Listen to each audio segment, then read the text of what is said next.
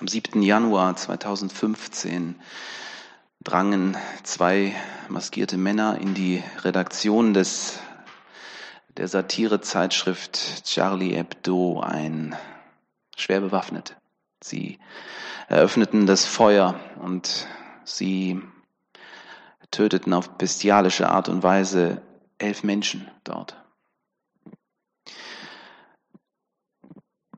Sie taten das im Namen Allahs und ähm, sie taten das, weil diese Zeitschrift Charlie Hebdo den heiligen Namen ihres Propheten verspottet hatte. Wir alle reagierten mit Entsetzen.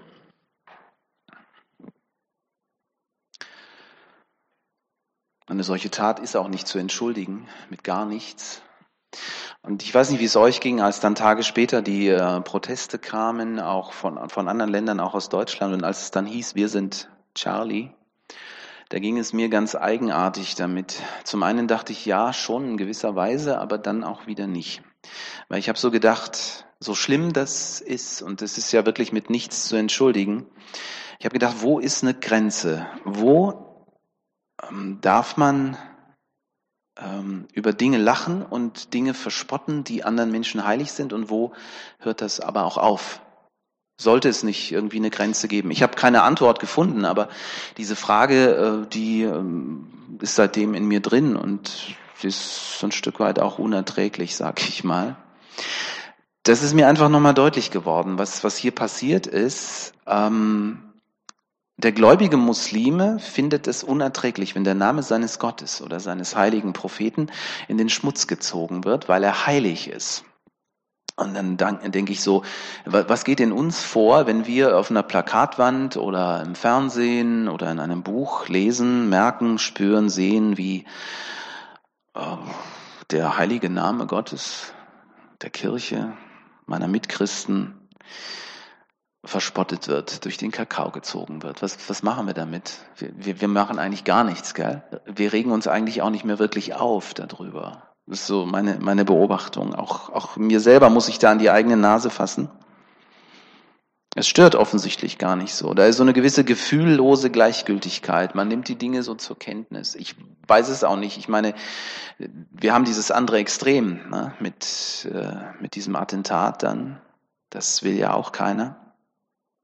Ich bin damit beim Vater unser. Geheiligt werde dein Name, beten wir. Und das hatten wir vor ein paar Wochen, die, die Anrede Gottes. Da haben wir drüber nachgedacht, was es bedeutet, dass Gott Vater ist. Heute klang es ja auch noch mal ein bisschen an. Geheiligt werde dein Name. Also mich hat das ganz stark erinnert an die zehn Gebote. 2. Mose 20, Vers 7, da heißt es, du sollst den Namen Gottes nicht missbrauchen. Ähm, Warum nicht? Weil er heilig ist, weil er etwas Besonderes ist. Genau. Was ist das eigentlich? Der Name Gottes. da musste ich dann gleich, von den zehn Geboten kam ich dann gleich auf Mose. An den musste ich denken, Gott offenbart sich in einem brennenden Dornbusch in der Wüste. Ihr kennt die Geschichte. Und ähm, Mose kriegt von Gott den Auftrag, geh vor den Pharao nach Ägypten und sag ihm, lass mein Volk ziehen. Und Mose sagt, äh, das ist schön und gut, äh, aber wer sendet mich denn da? Wie heißt du denn eigentlich? Er fragt nach dem Namen Gottes, weil er lebt eben in einer Kultur, die Ägypter kannten das, es gab unzählige Götter. Von daher, welch, welcher Gott sendet mich da? Ne? Also ich brauche Autorität. Wenn ich einfach komme und sage, Gott hat mich gesandt, dann werden die sagen, ja, welcher denn? Und dann sagt Gott ihm etwas ganz, ganz Eigenartiges, das äh, hat Mose möglicherweise in dem Moment auch gar nicht verstanden. Er sagt zu ihm, ähm, mein Name ist Ich bin. Man kann auch übersetzen mit Ich bin da oder ich werde sein, ich bin der Seiende. Also man, man kann hier verschiedene Dinge auch anführen, aber meistens wird es in, in den Bibeln übersetzt mit Ich bin.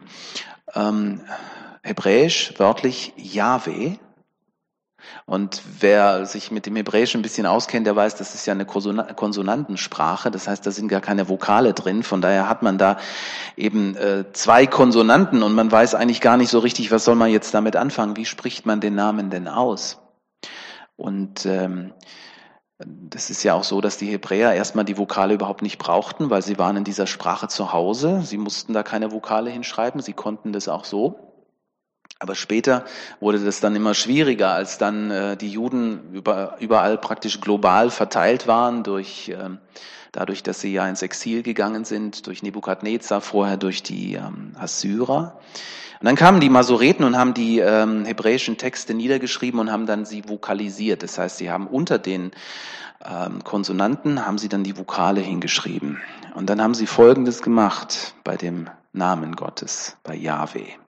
Dann haben sie das so gemacht, dass man, äh, wenn man die, den Vokalen folgt, dass man nicht Yahweh liest, sondern Jehova. Und jetzt merkt ihr vielleicht ein bisschen was. Da sind unsere lieben Freunde vom Wachturm denen völlig auf den Leim gegangen, weil das war nämlich der Sinn des Ganzen. Der Name Gottes ist so heilig, dass er eigentlich nicht ausgesprochen werden darf.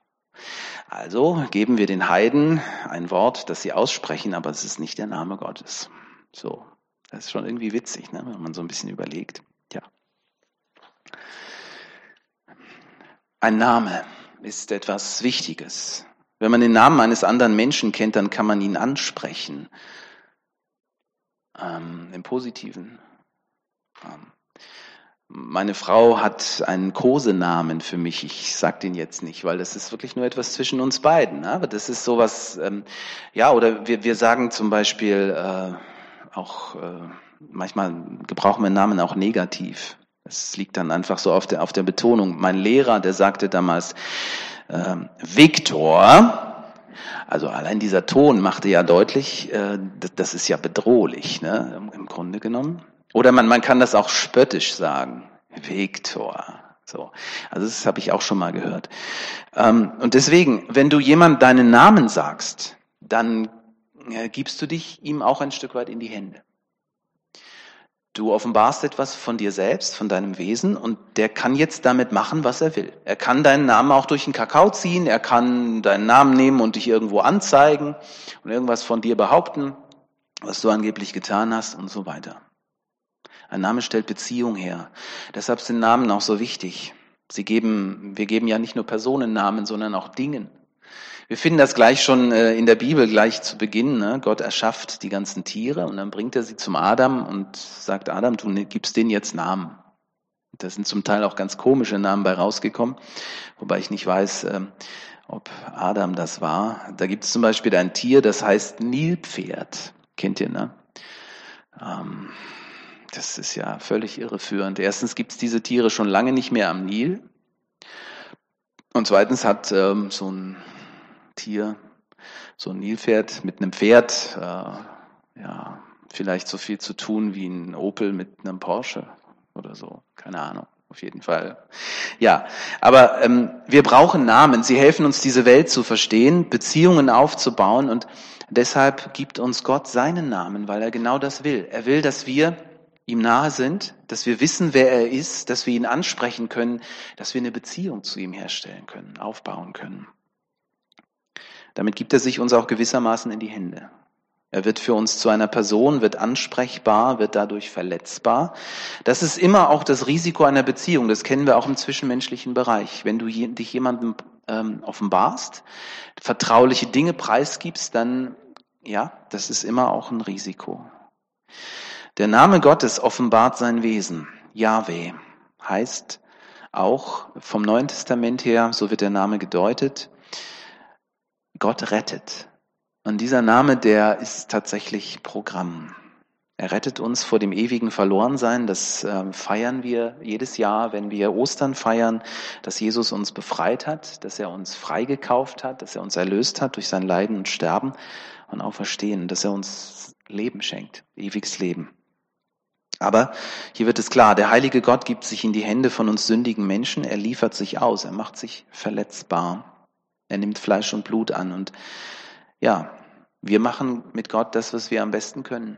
Wir machen ihn kaputt an diesem Kreuz. Das ist das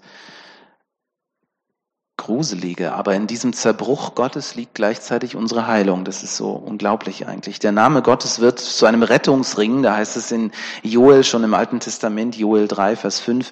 Und jeder, der den Namen des Herrn anruft, wird gerettet werden. das ist, äh, das ist wirklich Evangelium. Ne? Wir müssen den Namen von Jesus nur anrufen und um Rettung bitten, dann, dann sind wir gerettet. So, so einfach ist das. Was also am brennenden Dornbusch seinen Anfang nahm, das findet in der Person Jesu seine Vollendung. Mose bekommt als erster den Namen Gottes offenbart. Aber da ist es erstmal nur ein Name, da weiß man noch nicht so richtig, wie geht's weiter und was bedeutet das. Und deswegen, damit gar kein Missverständnis aufkommt, damit wirklich auch jeder weiß, wie Gott ist, deswegen wird Gott Mensch, damit wir sehen, was er tut, damit wir hören, was er sagt und damit wir erkennen, wie Gott ist. Jesus sagt das auch so. In Johannes 17, Vers 6 ähm, betet er und sagt, ich habe deinen Namen, also den Namen Gottes, den Menschen offenbart. Also was am brennenden Dornbusch in der Wüste begann, das vollendet sich an einem anderen brennenden Dornbusch sozusagen, nämlich an dem Kreuz auf Golgatha. Und deswegen ist es so wichtig, glaube ich, dass der Name Gottes nicht missbraucht wird, weil er eben nicht nur ein Name ist, weil dahinter steht Gott selbst und sein äh, Erlösungsprogramm dieser Welt. Und da glaube ich, müssen wir, ja, müssen wir echt in uns gehen, weil der Name Gottes ist missbraucht worden. Wenn man überlegt, was alles in seinem Namen passiert ist seither, diese vielen Kriege, ja, so als wäre Gott jemand, der auf Menschenblut scharf ist. In seinem Namen wurden Völker versklavt und ausgebeutet. Wir merken, wir haben uns Gott da vor den Karren gespannt. Wir haben ihn zu einem Gott der überlegenen Rasse gemacht und haben geglaubt, wir könnten damit in seinem Namen Dinge tun, die, ja, und wären legitimiert, anderen Menschen weh zu tun, zu missbrauchen und so weiter. Ich finde es auch, ja, das ist ja der Vorwurf, der uns auch immer wieder gemacht wird, auch uns Christen, dass wir das Bild Gottes in dieser Welt verdunkelt haben, entstellt haben. Wenn wir mit Menschen über den Glauben reden, dann merken wir das immer wieder. Ne? Dann heißt es immer wieder, ja, aber ihr Christen habt so viele schlimme Dinge getan. Wie können wir da noch an Gott glauben? Das ist tatsächlich schwierig. Ich finde auch, dass wir Theologen hier nicht unbedingt immer mm, uns mit Ruhm bekleckert haben. Wir haben dann, natürlich ist das so, weil, weil wir ja alle Kinder unserer Zeit sind, aber wir sind dann eben auch hingegangen und haben gesagt, na ja, das sind halt alles so nette Geschichtchen in der Bibel, aber das ist ja alles nicht wirklich passiert. Ne? Das ist ja alles nur, ja, und dann macht man so einen Mythos draus. Ich denke manchmal ist es kein Wunder, dass unsere Kirchen so leer sind, sondern äh, die, die Attraktivität ist einfach nicht mehr da. Wenn äh, aus dem heiligen Gott etwas ganz anderes geworden ist, etwas, das die Menschen auch gar nicht mehr berührt und wo sie auch gar keine Ehrfurcht mehr davor finden. Aber in diesem Gebet, das Jesus seinen Jüngern schenkt, da wird uns das nochmal so gesagt. Dein Name werde geheiligt. Das ist ja als Bitte erstmal formuliert. Aber ich finde, das ist auch ein Appell. Und zwar jedes Mal, wenn wir dieses Gebet sprechen. Unsere Aufgabe ist es als Christen, als Kinder Gottes, dass wir den Namen unseres heiligen Vaters wieder erkennbar machen, dass wir ihn von diesem Schmutz befreien, der sich darauf abgelagert hat. Aber das wird natürlich nicht leicht. Gell? Ich merke immer wieder, dass wir Gottes Hilfe dabei brauchen. Und deswegen ist es eben auch, glaube ich, immer gleichzeitig diese Bitte. Dein Name werde geheiligt. Das ist Arbeit. Das merke ich immer wieder in Gesprächen mit Menschen, mit Nachbarn, die von Jesus abgestoßen sind, weil sie einfach ein falsches Bild von ihm haben. Klar kann man immer auch gute Argumente dagegen finden, aber vieles ist einfach auch emotional und du merkst, du redest an den Leuten vorbei. Und gleichzeitig merke ich aber auch schöne Dinge, mutmachende Dinge. Ich weiß nicht, ob es nur mir so geht. Ich äh, sage das ja mal hier so in der Kunst zum Beispiel. Ich bin ja ein großer Filmfan und ich bin ja ein großer Fan von dem, was so aus Hollywood kommt. Und da waren ja so in den 60er und 70er Jahren auch sehr, sehr viele kritische Dinge unterwegs. Aber ich, ähm, und sind es sicher auch noch, aber ich finde, da ist ein, ein Tendenzwandel da. Ich merke immer wieder, wenn ich äh, mit einem Freund ins Kino gehe, dass ich hinterher einen Anknüpfungspunkt habe, wo ich merke, da kann ich über das Thema Glauben mit ihm reden, zum Beispiel. Das ist sicher eine Möglichkeit. Aber ich glaube, das Allerwichtigste ist, dass unser eigenes Leben diesem Bild Gottes entspricht. Der Name Gottes ist heilig, weil Gott als Person heilig ist. Er ist vollkommen wahrhaftig, ohne Sünde und er sagt, weil ich heilig bin, möchte ich, dass ihr auch heilig seid. Es ist schon eine unglaubliche Spannung, die da entsteht. Wie, wie kriegen wir das hin? Wir sind ja nicht in dem Sinne aus uns heraus heilig, sondern weil, weil Gott uns heiligt, weil er seinen heiligen Schein, wenn man so will, über uns legt, ja, weil er uns reinigt durch das Blut seines Sohnes. Und wir sind es aber gleichzeitig. Aus Gottes Sicht sind wir heilig. Das ist eigentlich unglaublich. Die Bibel nennt uns so, die Heiligen und Geliebten Gottes. Das dürfen wir so mitnehmen. Das macht unser Sein aus. Das ist Gottes Geschenk. Und als Kinder Gottes sollen wir dann auch versuchen, so zu leben mit Hilfe des Heiligen Geistes. Ja, und ich finde, da beginnt es, dass wir selber anfangen, den Namen Gottes zu heiligen. Wo tun wir das am geschicktesten? Ich vermute mal in unseren Familien. Das beginnt damit, wie wir, wie wir über Gott reden. Ja, das rutscht so schnell den, den Leuten um uns herum raus, ohne dass sie drüber nachdenken. Oh Gott, heißt es dann. Ja, und sie, sie haben das noch nicht mal gemerkt. Sie reden eigentlich jetzt in diesem Moment nicht mit ihm. Das ist einfach nur so ein, ja, und äh, zu sagen, unseren Kindern zu sagen, lass uns versuchen, so etwas zu vermeiden. Denn der Name Gottes ist heilig. Wenn wir Gott meinen, dann meinen wir ihn. Und wenn nicht, dann, dann finden wir irgendwie ein anderes Wort, und, das man dann sagen kann. Ja, und eigentlich beginnt alles in unserem persönlichen Gebet. Da können wir vielleicht ein bisschen auch von unseren muslimischen Freunden lernen, weil die, ich will jetzt keine neue Mode einführen, aber ich will es einfach zum Nachdenken mitgeben wenn die eine Moschee betreten, den Gebetsraum, den Begegnungsraum ihres Gottes, dann ziehen sie ihre Schuhe aus. Und Mose musste das auch vor diesem brennenden Dornbusch. Ne? Er kommt näher und Gott sagt zu ihm, Moment, zieh deine Schuhe aus, denn dieser Ort ist heilig. Ja.